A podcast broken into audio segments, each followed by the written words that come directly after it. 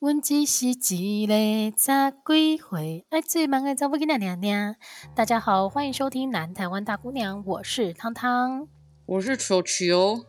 时间来到十一月底了，不知道大家现在是心虚还是觉得成就满满？我自己很心虚。我先，我刚刚在想说，嗯，心虚还是成就满满？我人生只做一件事，就是我只有先写完了二零二四计划，以及刚刚在罗东夜市逛街。因为不知道大家还记不记得，我们曾经在今年年初或还是去年年底的时候的节目当中有聊到说，我们到底有哪一些新年新愿望，或者是达设立了一个目标，希望自己可以达到的。然后我后来发现，完蛋了，我们如果今年年底再做一集回顾特辑的话，我们应该全部就是完全不合格哎、欸。哎、欸，我等一下我们要做之前，应该要先回去看，对不对？下次回去看一下。对对对对对对对，我们自己先看一下，然后看有没有机会，就是在这两三个礼拜当中再补救一下的啦。我依稀好像记得我有写要减肥，对不对？我依稀记得我好像曾经下过承诺，说我要去学什么新的东西，好像有，完蛋了，我们两个。超级完蛋的、啊，但是我觉得就是把这个就是不守承诺这件事情摆在一边的话，哎、欸，我上个礼拜周末的时候，不知道大家最近有没有看一部那个 Netflix 上面的台剧，叫做《此时此刻》。听说超多人推耶。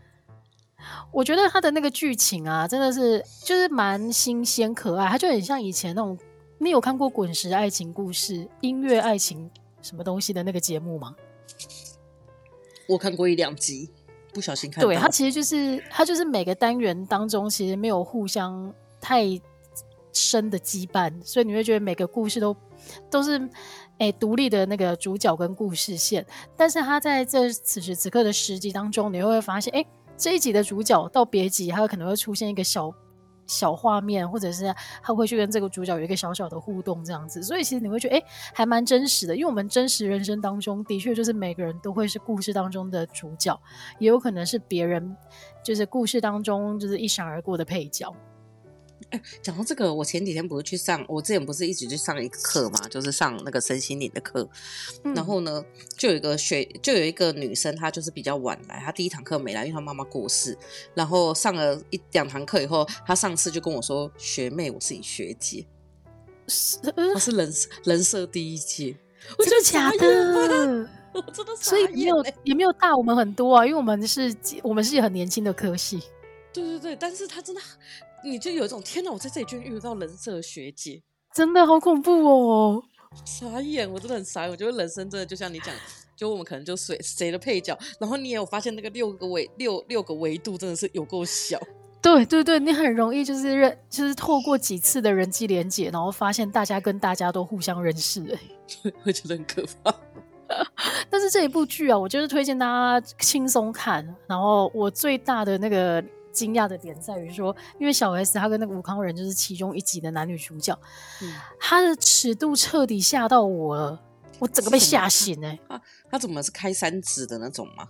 开始不是，基本上就是有有床戏，然后我没有剧情，我没有暴雷哦，基本上就是有床戏，嗯、然后那个尺度就是你超乎想象。天哪，吴康仁最近是不是迷上演这个？因为小 S，我觉得小 S 一直都是一个我在，我先不要讲这个人，但是他一直在一些东西上我都蛮欣赏，比如说他就是正大光明的卡别人的油这件事情。虽然说他也受到很多就是我不知道啊某些族群的抨击，但是对，对，但是我们没有要做那么深入的研究，因为毕竟我们不是专门聊政治或者是政治正确的节目。没错，而且我们好久没聊政治了，还没聊就完蛋。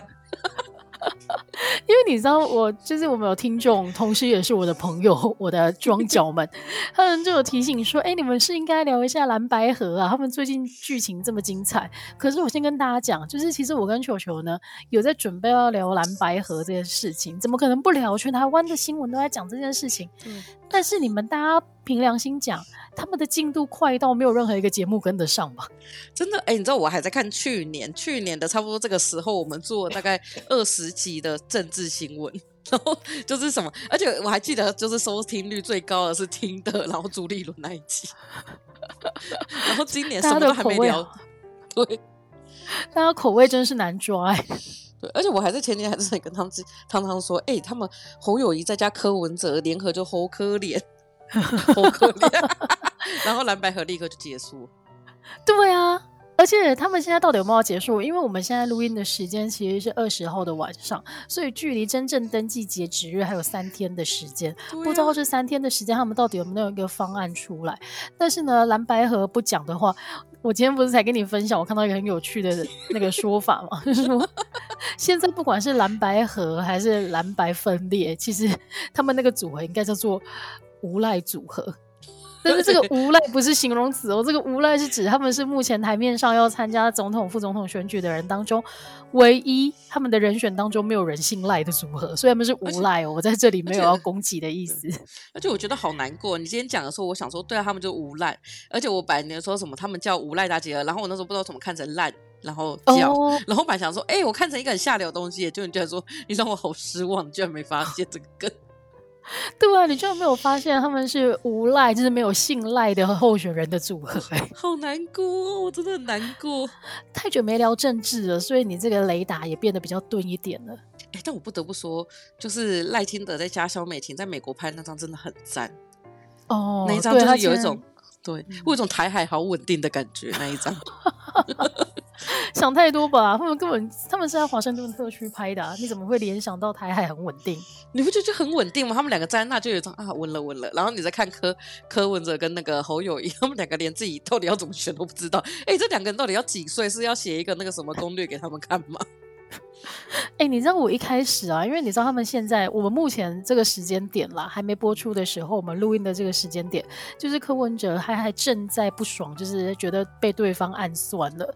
但是我觉得这件事情非常的诡异，我基本上是不不买单他这个说法、欸。哎，我也是啊，而且而且我身边买单的，我都觉得他们脑袋有问题。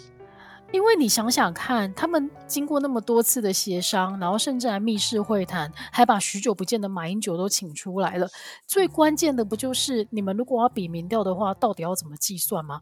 怎么可能说民调结果都公布了，然后现在两边在那边说哦，我们双方计算的认知不一样？不可能！你们密室协商最重要的就是要谈这件事情啊，没有人会误会啊。我觉得一定是柯文哲那边没有没有中。就是说不定民调结果出来可能没有他想象中这么好，所以他才要熬。因为因为在网络上的话，柯文哲比较有声量，嗯，所以他可以用网络这个。而我觉得侯友宜其实在网络上没那么多声量，而且我觉得在这一波里面被印到的是统计老师，哦，就而且还有全台湾的政治系，真的，你看你们就出现这堆白痴。你知道我在看那个新闻的时候，就说天呐，糗糗要不要开一堂课来讲一下社会统计啊？你最得意的一门科目。你说我在，我记得我研究所考试会统计的时候，压力大到得两次长病毒。哎、但是我真的不得不说，那个真的很荒谬。就是我妹那天在问我三趴六趴，我说统计的信任区间没有这个东西，就只有五趴，而且五趴是抽样误差而已。然后还说什么，就是不会三趴比较不误差，或六趴比较误差，因为那个是那个间断，就是都是误差，就是本来人就是会有一些误差。然后我想说，这些人被讲完以后，你要跟这些人解释，首先你就要先把这一套讲完。可是很多人都不想听你讲完，就会说，所以逻辑上没有错。我最讨厌逻辑上没有错这些事。对啊，人可以屎可以吃，吃屎不会中毒，所以人可以吃屎这件事逻辑上不会有错，可是他现实上不会达成，哦、就就觉得那些人真的很讨人厌呢。你真的好会举例哦，我刚刚彻底被你说服哎。我就觉得这些人很烦呐、啊，然后或者是就是我们记，你记不记得我们之前哲学有学说，如果前提为错的话，它其实整个推论下来都是有误的。所以说前提是柯文哲会吃屎，然后这个整下来就是因为柯文哲是人类，所以人类都会吃屎，这个前提就有错没？柯文哲不能代表全人类，就很烦。好吧，就是大家被这件事情统计的事情真的闹得很烦，而且我觉得不管怎么解释，你都可以找到其他的学者或者其他的专家来帮自己背书啦。我觉得两党其实都做好准备，但是最精彩的事情是国民党的不分区名单，我们传说中的那个男人又降临了哎、欸，而且他那个男那个男人真是高雄人抹不去的阴影，你说。你知道那一天啊，就是 Coldplay 的演唱会，就是很精彩的结束。然后我那边 深绿的朋友们当然就是非常得意的说：“哦，谢谢高雄人，就是一投再投，就是投出这个好结果。”因为我们一个高雄市长总共投票投了三次，然后大家都搞得非常累。结果后来呢，过了几天之后，就是国民党公布他的不分区名单，结果我就立刻跑去我朋友的那个 Facebook 上面留言说：“我们一投再投，现在要把韩国瑜送去当立法院长了。”而且他怎样都会送去，除非国民党爆炸。对，不分区第一的意思基本上就是稳了，他绝对就是会就是进立院。而且我跟你讲，前两个都是跟高雄有关，另外一个是被他害的美白小腿。第一名就是被高雄人罢免掉的韩国瑜，第二名就是他参加补选，然后以非常悬殊的票数就是离开的柯志恩女士。我觉得是怎样？国民党现在是直接跟高雄人就是对着杠就对了。但不得不说，我最近要乖一点，因为我想去推甄的学校，其中一个老师就柯志恩。哦，好好好好，那我们话就说到这里了。非常俗辣的结束，但是我觉得啊，就是目前就是下呃这个礼拜四登记完之后，一定后续还会有很多很多的新闻出现，嗯、所以我们的节目又有更多更多的素材可以聊，我们就可以避开就是检视我们今年年初立的目标到底有没有达成这件事情了。我觉得我们后悔，因为我们接下来一定会开始狂聊。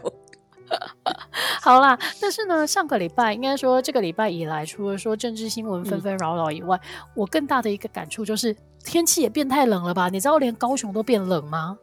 哎、欸，我觉得很冷的。我上礼拜，你知道我上礼拜六不是最冷的时候，我在家里客厅穿长袖盖被子，我觉得太冷了。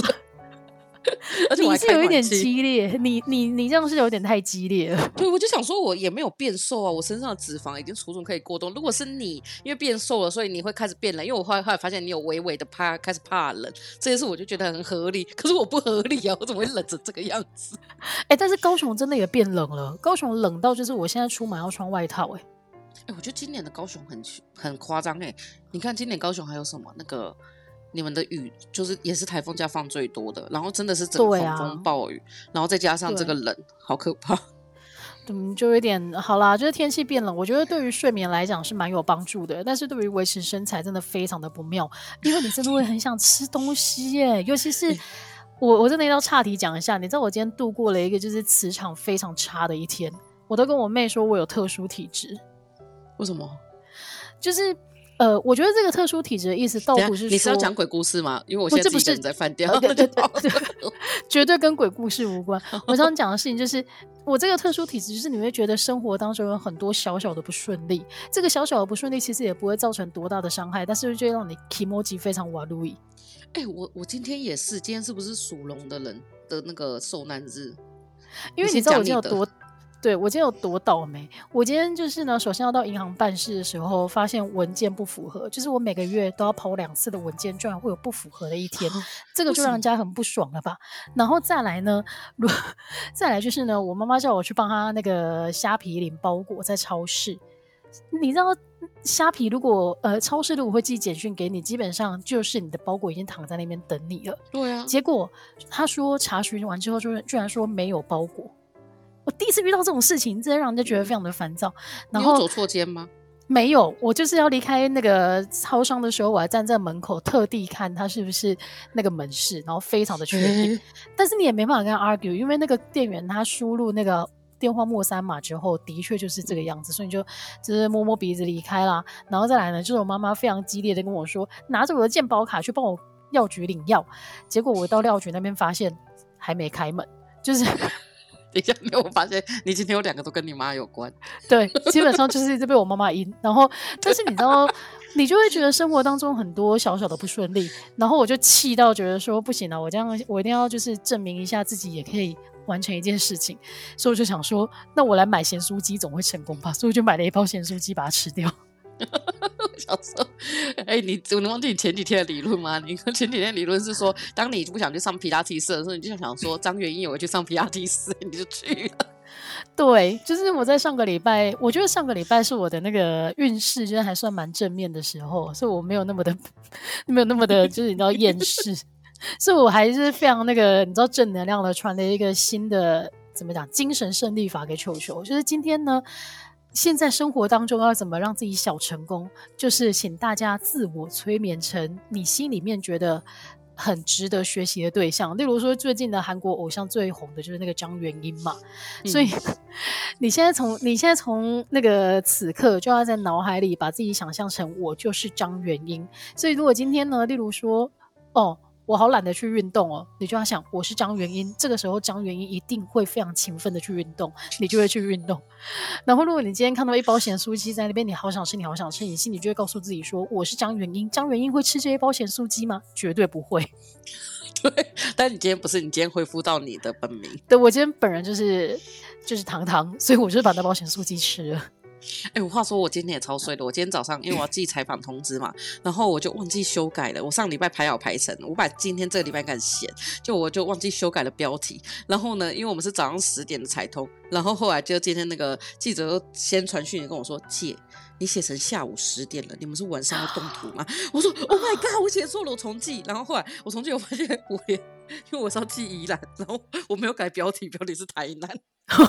我就整个重记一次，然后下午的时候又有另外一个记者跟我说：“姐，哦对，因为我都比他们大。”他说：“姐，你们到底是在台南动土还是在宜兰动土？” 我就说：“宜兰。”那我想说：“天哪，我今天到底是要多衰？我到底有多倒霉？”然后今天就是整体，就是包括我在这里也超倒霉。就是比如说，就是我比如说我要去买什么吃的，就会没有开。所以我刚刚就是毛起来，因为去罗东夜市什么就毛起来爆吃，然后刚买了一堆吃不完。真的假的？罗东夜市那么好买的一个地方，你还买不到食物吗？因，因为我有点忘记我是自己一个人要吃这件事，然后我就看到就买。哦，那去罗东夜市的罗东夜市的下场就是你手上会拿一大堆三星葱的周边商品。哎，我今天都没拿到，因为三星葱都要排队，我就是个人就超赌烂排队这件事，哦，所以我拿了一堆非三星葱的东西。可是罗东夜市的三星葱的那个葱油饼真的很好吃哎！真的，我今天只有去怀念那个什么羊铺子而已，就那个羊肉哦，羊肉要吃冈山的啊，不好意思哦。啊，对哦，然后我还买了那个，我今天买了那个什么润饼啊，润饼好好吃啊，就春卷。你真的很不很不宜兰哎。对，因为我看到那个补漏跟高渣就觉得有点不想买，然后我穿过那三星葱，我想说等一下转角应该还有三星葱吧，转角哎完全没有，可是我就不想再转回去了，因为它那个宜兰的三星葱的葱油饼，它是里面是满满的葱哎，它不是散布在那个饼皮上面而已，真的好好吃哦。而而且我跟你讲，我现在去吃这些东西的时候，我都会学你，因为那时候去泰国的时候，你不是拍超多那个食物的影片嘛，所以我现在就是会把 就我的运镜就超无聊，就是就是把它这样划过去，然后夹起来。短一两下，因为我之前就是很认真的在看美食 YouTube，然后我发现为什么他们都知道要拍什么，然后我一坐到那里就想说好，那我现在要拍，然后我就想说那端一两下以后要干嘛？算了，先放着，我先吃哦。对，因为其实我现在最近也在练习这件事情。以前我出去玩的时候，我就哦，就吃这个啊，玩这个啊，就过了。后来我发现啊，就是现在的那个，不管是 IG 还是 Facebook，其实它都有自己可以很轻松就做成影片的记录方式。嗯、尤其是食物，真的很值得，就是一拍再拍，然后把它串成一个影片，你就会觉得哦，我这次的旅行好丰富哦。但是我发现呢、啊，这件事情也形成了一个专业，就是这个世界上有一个。特殊的职业叫做美食 YouTuber，真的，而且我跟你讲，我我跟你讲，我妹每天都会看，真的假的？都在晚上十二点的时候开始在看各国的美食 YouTuber。她为什么要这样做啊？因为她就是我妹，就是一个很晚睡，然后看完就去吃，就会去煮宵夜，然后想说看完他妈我就是要去睡觉了，因为我的胃不好。千万不行哎、欸，宵夜真的是万恶的根源呐、啊。所以我妹肚子就越来越大颗。但是啊，所以我们今天要来跟大家聊聊的呢，哎、欸，我们节目已经过一半了，然后现在才要跟大家讲，都是柯文哲害的。对啊，好了，我们今天要来跟大家聊聊，就是有哪一些有名，而且我们平常有哎、欸、不一定有在收看的美食 YouTuber。可是我觉得或多或少都会知道这些人。对，或多或少，尤其是你今天帮我们整理出来之后，我才发现，哎、欸，居然其实还是蛮多的、欸，哎。对，而且我会发现，其实我们都还蛮常去的。而且国，我觉得发现外国人超爱在台湾当美食 YouTuber。哦，例如说呢，你印有印象的最有名的应该就韩国的金针菇。哎，对，他真的非常的厉害，他成功到还跟全家联名，而且我还真的特地会为了他，然后去买那个御饭团来吃。哎，而且真的好好吃哦，我觉得就可能特别好吃。对，哎，但是讲到跟御饭团联名，就一定要讲一下最近出事的九妹了。九妹那个什么，我觉得他那时候不是什么超奢华饭团跟平价饭团，然后那时候我记得有一个人就说什么 这些饭团在吃超奢华，吃超奢华，我刚好不要去餐厅。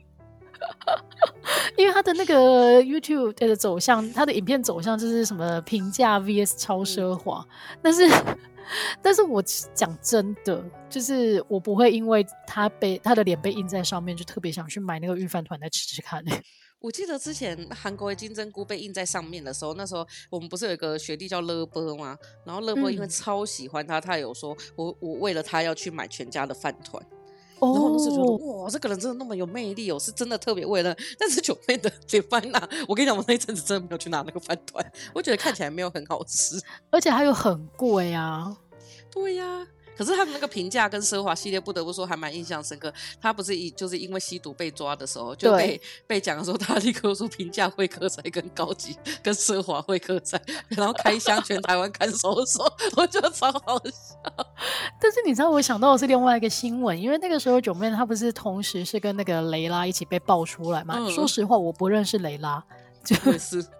我不认识，但是同时他被爆出来了。然后他们两个呢，就是后来就当然就委请律师事务所，然后发了声明稿嘛。嗯、然后就有人立刻拿来做比较，就是你知道奢华律师团 VS 平价律师团的声明稿就是长这个样子哎，就是九妹的就是很奢华的，然后另外一边就是可能比较平价一点的律师。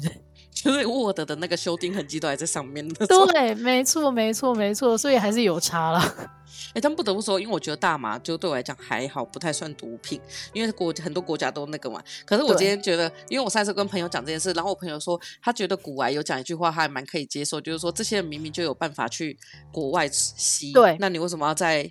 就是不合法的台湾吸，对对对对对，我觉得这件事情你其实不能把它讨论在一起，应该说它分两个层次。嗯、第一个就是大麻它是不是对人体真的有这么严重的伤害？我自己是觉得没有，嗯、但是你如果现在人在台湾的话，你就是要遵守法律啊，你不能在那边强辩说什么哦，这个对人体的伤害比烟还小，或者是说什么这个在国外合法，所以我做的事情没有这么夸张，或者这么应该受到惩罚。不对，就是目前的法律就是白纸黑字告诉你这件事情是违法的。而且你这你这么有钱，你的生活这么弹性，你可以出国去吸啊。所以我觉得有时候清迈就好了，清迈那么近。对啊，你可以出国去合法的地方吸啊。嗯、而且我觉我所以我就觉得，你今天如果你硬要在台湾吸的话，其实你并不是真的上瘾到你无法控制，或者是你本身没有能力出去吸，你单纯的就是觉得你不需要遵守这个法律，你是一个特权阶级而已。我觉得就跟小玉一样，哎，不是，我觉得也没那么过分啦。但是那时候小玉会让我觉得，YouTube 里面就是有一群人觉得自己有名气就可以转换成他有特权这件事情。我觉得对，其实我是很不喜欢这件事情的。对呀、啊，我觉得我像我们就是我们，我跟你讲，我跟糖糖就是我们两个就关到那个什么，所有的粉丝专业跟不用 Podcast，我们一样是从台湾头到台湾尾都在骂柯文哲，因为我们两个根本就不用 care，不用这个东西也没关系，就算拿着麦克风，我们也是可以站在台北车站讲柯文哲有多悲惨，但是可能会被打啦，所以我还是需要做一点保护措施，对对对，可能要戴那个很大的帽子。哎、但是讲到国外的 YouTuber，其实你刚刚讲的一个韩国的金针菇，那还有谁是你有固定在看的？有金黑哦，但是他们他本来以前叫有金严谨，后来严谨不做了，就剩有景。然后因为那时候对他们印象很深刻是。艾丽莎莎有的时候说，她看了他们吃两餐以后，两餐是一个年糕锅，她、嗯、才知道两餐怎么吃。然后我就因为这个东西去看他们怎么吃。哎、哦欸，真的哎，我觉得台湾人真的是完全就是在乱吃两餐。可是你看了他们的东西以后，你去两餐，你会突然觉得两餐真的好好吃。真的，因为我觉得两餐是一个非常神奇的餐厅，他、嗯、在高雄有店。然后他，我一开始看的时候就觉得，哎、欸，那不就是一大堆淀粉的组合吗？就是从头到尾都是一直吃年糕，嗯、这个不是很快就吃腻吗？但是因为球球跟我说，就是要去看那个 YouTube，他介绍怎么吃，嗯、呃，然后还不可思议的便宜。对，而且你看他怎么吃以后，其实你会觉得说，那里其实不是都只有年糕而已，就是还有蛋。对哦，蛋真的好好吃哦，那个蛋汤煮完真的很好吃。尤其是我前阵子缺蛋的时候，应该可以去那边多吃一点了，自以为赚到。对对对，然后很久以前我还会看那个三元 Japan，可是后来我就是啊，它很常出现，就是两千块，然后在呃老和夜市吃到饱，你可以吃什么？哦、可是因为其实，在台湾，如果你一个人两千块要在夜市吃到饱，会吃到吐，所以他就是很多时候到后面都快吐了。可是三元它其实不是专门在做美食、欸，哎，它就是各个类型的都有，街坊什么的也都有。嗯然后最近我很喜欢看那个是库德梦吗？还是什么？就有一个他会去法国，他会把东西带回去法国给那些学生吃。哦，哦，对对对对对对对。然后我已经看到都知道里面有些学生超好笑，比如说马克，他真的超爱台湾，他落在台湾我也好想招待他。真的，他真的可以接受台湾任何东西看起来很难吃的东西，他也可以接受。哎，我我觉得最大的一个难关应该是很多人无法接受那个黑松沙士。哦，他们觉得想要。对，但是我超喜欢喝黑松沙士，哎。我也是，我我觉得对他们来讲，我最近看了对他们讲最大的难关是 Hin Hin Ling Day。那是什么？就就杏仁茶，因为他们说实在太难，哦、太像他们的药。对，而且杏仁茶它其实。我觉得不止外国人，台湾人很多人也应该有一半不能接受吧，因为它闻起来真的有一点消毒药水的味道。对啊，而且我记得喜欢喝的人会跟我说，像上一次佩佩，就我们一个朋友，他就是跟我说什么，你就是在那里闻到那个市场那些都假的，啊，你去喝真的。我就 喝了真的一口，就说还是杏仁茶好难喝。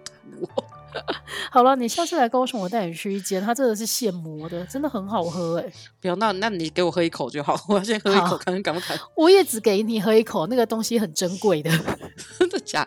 然后最近我超爱一个叫像像逛吃 TV，他们超级无敌好笑。我觉得我今天我们今天其他好像根本讲不到。他之前呢，他就跟一个叫做白老师。然后他们两个是住在清迈的中国人，然后他们那时候就一直知道说台湾东西很好吃，他们就来。然后他们就是住在西门町，他们排了台北五天、台六天的行程，他们有三天没有离开西门町，根本就 一直在那个地方吃东西。他们说西门町这里也太好吃了吧，然后就一直吃、一直吃、一直吃。然后好不容易离开以后，他们到每个地方都要精算一下自己的胃容量剩多少，因为他们就是比如说去台南的话，他们就说那我们今天到底要吃牛肉汤还是吃那个什么卤肉饭？我有点忘记了，他们就说。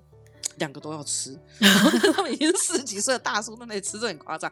重点是呢，他们在台湾大概增加了十万到二十万的粉丝，然后是路上真的有他们的粉丝那种。然后我当时候也常常在路上遇到他们，因为他真的很好笑。结果呢，我跟你讲，这时候就觉得高雄真的很赞。你知道高雄就是他们十一月又要来了，因为是高雄请他们来，就高雄观光局。哎、哦，我觉得这个还蛮观光。其实这个对政府来讲，应该说市府来讲，应该是投资报酬率很高的一种操作哎。因为他们有讲中文，然后他们其实没有那么中国，因为他们虽然是家里住杭州，但是他们其实大部分都是住在清迈，就是都是其实比较泰国人了。哦、然后因为白老师很久以前还有来台湾，就是所以他们说他们这次来就有说，哎，台湾的槟榔西施怎么好像都变了，就是变得比较老了，然后什么槟榔真的很，就他们这到处都吃，而且他们的我觉得他们的客群。其实是四十岁左右，三四十岁的人，哦、所以其实台湾很少，就是你看那些美食 YouTube，你好像会很少看到这一群观众。对对对，但是你知道，你刚刚讲到那个胃容量这件事情，就不禁让我想到，嗯、我到现在偶尔从电视转到的时候，还是会忍不住看看完的《大胃女王》，日本的那个节目。哦、然后《大卫女王》呢，其实他们本身自己都有那个开 IG 嘛，我就发现，虽然他还不是他不算 YouTuber，就是那个 Angela。哦，我知道，我知道。北海道来的大卫女王，她其实现在有自己的 IG，然后她就会到处 po 那个她去狂吃的影片，或者是她去哪一间餐厅，然后吃了多少多少东西。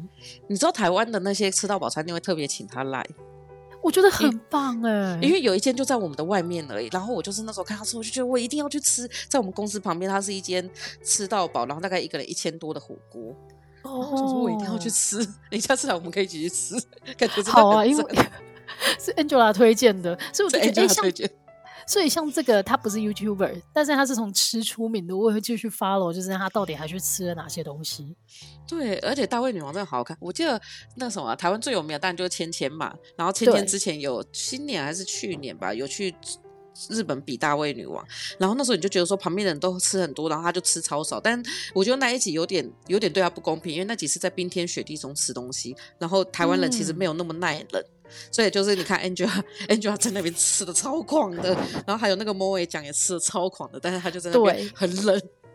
但是我觉得另外一个不公平的点是，台湾的大胃王其实我们都是强调说他吃很多，但是日本的那个比赛型的，啊，其实他是吃很快，所以对他来讲还蛮吃亏的。之前那个什么，我记得之前小林尊去美国比那个吃热狗面包大赛的时候，嗯、然后他们就有说，如果这个这个时间再长一点，他会没办法吃的比美国人还多，嗯、因为他们就是瞬间快的那一种。对啊，但是还是很厉害了，而且靠着吃可以，就是你知道收入这么的高，这么的丰厚，我觉得很厉害啊。就是而且后来还有一个是我妹最近在看，然后之前那个叔叔他们有讲，就是。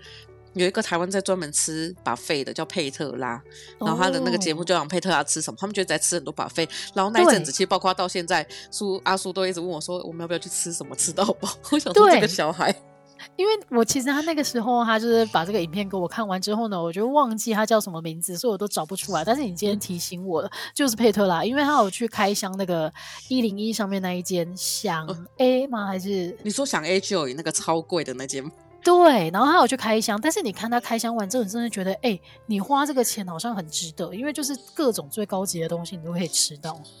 而且我觉得现在大家很荒谬。上一集你是不是说大家买衣服的时候会先看网直播网拍的人穿过？对。现在我跟你讲，我身边有超多人就是 吃到饱前会先看吃到饱的人怎么吃，因为那个是一种攻略，你知道吗？他会先。他会先告诉你的东西，哪些东西是必吃，哪些东西就是很容易占位，你不要轻易的尝试。哎、欸，可是我发现，其实真的大家蛮喜欢看人家吃。我之前不是有上央视兜风下嘛，然后有一集反正就是要讲，不知道讲什么意大利面，就讲意大利面，他们就说，哎、欸，你可不可以现场吃意大利面？然后他们就是要我吃半集，所以我那个意大利面要吃三十分钟，其实吃到最后都冷了，但我还是很认真吃。啊、我跟你讲，我后来增加超多粉丝，他们都是看你吃东西好快乐。我想说。大家怎么那么想看别人吃东西？然后我妈也会。欸、那我觉得你可以，你可以发展一下。可是我觉得是，哎，不是一直吃东西，然后因为我又不是瘦的，这样吃东西很很吃亏耶。对，因为其实你知道那些有名的大胃女王或者是 YouTuber，其实他们其中一个卖点就是他这么会吃，但是他很瘦，超不爽的，什么意思啊？对。而且我后来发现是会，因为我之前不是有一阵子食欲很差嘛，然后那阵子我就是会看着 YouTube 吃东西，因为我觉得看人家吃东西会觉得很快乐，好像自己有在吃东西的感觉。嗯，哎、欸，但是我这减肥不行，我必须讲一下，就是我知道韩国好像有一种风气是把东西你会觉得吃到有点恶心的。哦，有有有，我觉得韩国的大胃王我都不太看的原因就是我觉得有点恶心。对他们那个都已经，你会觉得他在塞，然后那个东西看起来就是全部隔在一起，其实已经不好吃了。所以我还是比较喜欢看台湾的 YouTuber，他是真的享受的在吃那样东西的。对。而且我觉得韩国是因为，因为韩国不是有很多生腌的东西嘛，所以你在看他们吃生腌的时候，你就有一种天啊，这是异形嘛？对啊，会把那个章鱼脚还在动，然后这个塞进嘴巴，我就想说，现在是异形是吗？这个我还是有点不能接受啦。但是呢，如果讲到就是大家平常我在看的话，我觉得那个《千千进食中》应该是大家都偶尔，就是你一定多少会看过一些的吧。对，我天天记得说，我之前其实会定期看的、欸。我从他那个吃三十人的 Subway 派对那个餐开始，因为他那个餐就是他那时候还去坐在那个一楼吃，就是他自己的楼下吃。Oh. 然后那个 就你看到那个店员整个脸就只有超惊讶，想说这个小孩子，这个女人在干嘛？而且她超瘦。对，然后后来我就有一个跟他相对是之前有一集我是看蛇丸跟那个。蛇丸跟那个什么九妹，他们也是评价什么奢华，然后石斑鱼，oh. 然后那时候看大蛇丸吃东西，我觉得他看起来也蛮好吃的。对，他吃东西这次，你知道我以前啊都不懂蛇丸为什么这么吸粉。因为我知道他就是看起来，我觉得他看起来很可爱，而且因为他都会介绍他的家庭，嗯、他跟阿公的互动啊，然后他有几个姑姑，然后分别他们都在做什么，我觉得他的互动是可爱的。嗯、但是我后来发现，我自己就是忍不住把他影片看完的那一集，就是他表演怎么吃香鱼，怎么表演？天哪，你这个是不是要在那个资讯栏跟大家讲？我我就感觉很酷。我真的推荐大家去看蛇丸吃香鱼那一集，因为它真的可以，就是香鱼，你知道一整只，然后放进嘴巴抽出来之后剩骨头。它里面是它里面是腐蚀液吗？嘴巴？我不知道，但是你看它吃东西，你真的觉得很疗愈，因为它跟芊芊是不同路线的，尤其是它最近又哎、欸，应该说它前阵子开始发展的是那个中破塞的料理，看起来都超好吃的。应该不会像那个中托塞二代目吧？没有没有没有，不是你说台菜二世祖吗？对台菜二世祖就是 没有没有不一样，因为他阿公以就是蛇丸的阿公以前就是做中破塞的，所以其实还有很多那个屈屈乌楼菜，所以他就有做过，例如说，例如说一整盆的那个麻油米糕。我天哪，一整盆！你要不要？是不是感？我看着我一边看一边流，我真的认真的流口水，因为他从。把那个姜片放进麻油里面炒香的时候，我真的觉得我口水就要流下来了，因为那是你的最爱。对啊，尤其是麻油，真的是太好吃了，真的很香。然后后来还有一个是那个詹姆士，就是以前詹姆士的，他有一间店在那个林森北路那边叫悠悠丫丫。然后他的那个烤鹅啊，真的很好吃。后来他倒了，然后我就发现，就是詹姆斯是很多妈妈的粉丝，哦、就是的。你说那个他有在上电视煮饭的那个詹姆士吗？对对对对，不是那个不小心垃圾的那个阿基斯。其实阿基斯煮饭也很好吃，但是 詹姆斯很受妈妈的欢迎。然后我这次在做这个调查的时候，发现他就是 Facebook 跟那个 IG 有悬殊的差别，十几倍的差别的。你说很明显，从他的从他的那个 IG 跟 Facebook 的追踪数，就可以很明显的看到他到底是主攻年长者还是年轻族群。对，而且我觉得，如果你是想要自己在家里煮一点简单的西式料理的话，其实我觉得詹姆斯教的都很简单，就是他教的没有很难，哦、连就是我这种煮饭难吃的都会煮的会。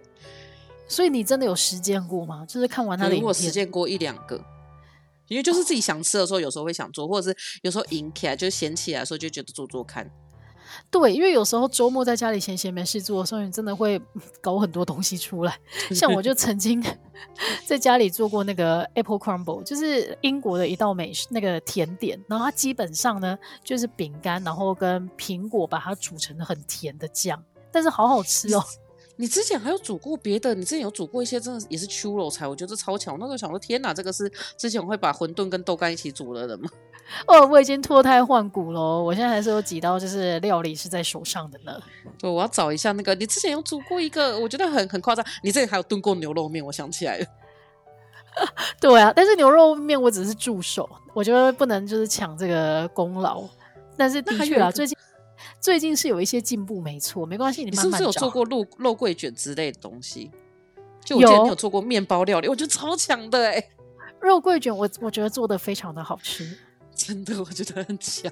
因为那个，但是我觉得那是距离美食 YouTuber 还有很长的一段距离啊。我觉得你最长的一段距离是你要把它拍下来哦，真的，还要把它剪上去。其实我们两个今天在聊这个 YouTuber 的时候，我真的觉得他们很厉害的原因，是因为他们的企划跟那个企划能力要超强，而且他们还有还要顾视觉。嗯、我们做 Podcast 就是不管视觉，从头到尾就是聊天就好了。而且我想到我花了三千哎四千五吧去学那个美食拍照，结果后来学的最精的是你。对，因为我们在前几集的节目当中也有聊到说球球，因为他就是都很容易把食物拍成很欠。被店家告的那个样子，所以他就去拍，他就去，哎、欸，他就去上的那个课，那个课叫什么？美食拍手还是美味拍手？他其实真的很厉害。哦他就是会告诉你说，哦，你应该光线怎么怎么摆啊，然后你的 你的桌子上面可以用哪些配件来帮助你让这个食物看起来更好吃。后来就被我偷偷学起来了，我现在拍食物看起来都非常的好吃。哎、真的很强哎！你在拍那个什么？你去泰国那些料理的时候超强。但是我这个要回到，你知道在那个现场，他那时候有最后一个是实作课，他就放了一堆道具在那边让你，然后给你一个，他那时候叫我们拍一个玛丽莲，然后就说那请问这个要加什么？我跟你讲，没有一个道具我是挑对的。也是一项才华啦！啊，我是不是应该去上什么摄影课？还是没救了？我直接用写的好了。我不知道哎，但我觉得如果上一些色彩跟光线的话，应该会有帮助吧。哦，我上次就在那里，就是最后，因为他有讲一个软体嘛，然后那软体我买就一年九百九，然后你知道我都拿那个来修什么？嗯、修，修长官，修长官的照片，我修超好的，太哀伤了吧？好费劲，我怎么来修我的脸？用在工作上面太哀伤了吧？对，我还会帮他们打光，就是它有个加深、加亮、清晰度，然后跟那个锐化，就把他们看起来就是很帅。好吧，好吧，要不要再随便就是立一个目标，明年就是要学会拍照这样子？我不要，明年学会拍照真的太难了，还是明年学算命好了。哎、欸，但是讲到拍照这件事情啊，我又想到，其实因为我其实没有固定的在看 YouTube，我比较常看到的影片其实都是来自于 Facebook 或者是 IG 的那个 Watch，就是你会滑到影片，你就会把它看完。嗯、然后我就发现，哎、欸，有一个有一个，我要称呼他为 YouTuber 嘛，反正就是网红型的人物，叫做志明。哦，你有看过这个人吗？没，没看过哎、欸。志明就是他的。他的名字呢，非常的平易近人，他的样子也很平易近人。然后 他很好看的地方是他的开头就会说哦，例如说哦，在润丰夜市吃一餐吃一个晚上要花多少钱？然后他的剪辑非常的流畅，然后基本上都是食物。然后他为了要让就是大家知道他很环保，他每次都一定是用那个便当盒跟环保杯去装那些食物。然后他最后呢，他的影片结束的时候，他就会说我是志明，点点赞才行。然后就是觉得蛮可爱，因为就是长得就是勾嘴勾嘴的这样子。哦，有我看到他写不喜欢低头，因为有双下巴，我也要把这个加进我的。哎、他有去釜山呢，赶快现在参考一下。哎、他的真的，我觉得他，我觉得这个很不错，因为他的感觉就是内容取胜，因为他其实整个图片影片做起来也还好。但是就是流畅，我觉得流畅非常的强，所以大家可以多看啦。然后它真的可以就是推荐一些有趣的食物，大家如果到那个地方旅行的时候，也可以去吃吃看啦。真的，我觉得，我觉得你可以朝向这个就是拍摄发展，因为你上次拍的那个影片真的很好看。嘿嘿嘿嘿，好啦，那今天就是聊了一些我们平常有在看的 YouTuber 跟网红 KOL 的类型。那希望大家闲来无事的时候也可以看看，但是我相信最近不会闲来无事啦，因为最近的政治新闻真的太精彩了。对，那我要跟大家讲，最近呢，我就是因为冬天，因为秋天嘛，我连续两周都吃了那个烧肉，然后连续两周都大拉肚子，因为我觉得太油了。但我要跟大家讲，我觉得我这两周吃的烧肉都很棒，一个是在新庄叫做蘸酱。然后蘸酱跟响酱是他们是同一家人开的，然后他们的爸妈是开什么，你知道吗？是开霸味姜母鸭，超强的，而且根本就同一套。然后他们的肉就是很好吃。然后另外一个是我觉得在微风广场吃，喜欢吃韩式料理的很适合，它叫阿朱嘛。然后我觉得很适合有小孩子一起去，因为像我们就会只吃五花肉嘛，或者吃一些韩式的肉，但它有一些什么鸡块啊，跟那种什么就是那种小炸年糕之类，就还蛮适合小孩吃，然后也不贵，真的很好吃。嗯，我就吃好哦好哦，最后 最后节目就推荐烧肉给大家啦，希望大家有兴趣可以去试试看啦。今天节目就到这边，希望大家听得开心，我们下个礼拜再见啦，拜拜，拜拜。